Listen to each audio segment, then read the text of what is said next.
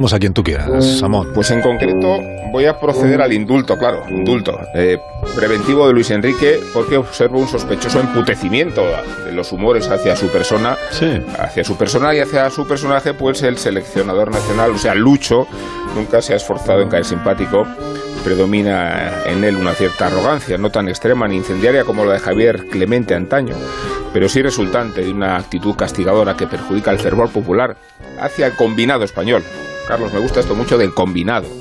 Queda mejor con magiar, combinado magiar, y tiene sentido mencionar a Hungría, porque varios de los futbolistas de la selección española nos resultan tan ajenos como los jugadores húngaros. Escasean las estrellas inequívocas, porque no las ha traído Luis Enrique, como Sergio Ramos, o porque es el caso de Morata, se resienten de controversias desproporcionadas.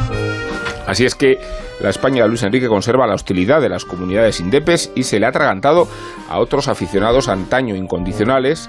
Los madridistas, por ejemplo, quieren vengarse de la discriminación con que L.E. ha concebido la lista.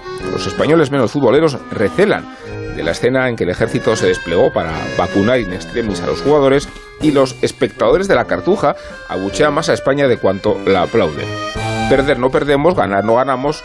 Está costando adherirse a la Eurocopa, familiarizarse con el equipo nacional, aunque tanto desapego y desafecto puede terminar malogrando uno de los escasos símbolos de integración patriótica y de fervor compartido.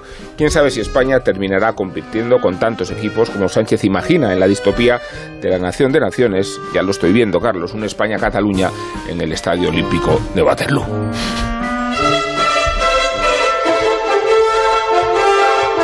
Dando ideas, ¿eh? dando ideas.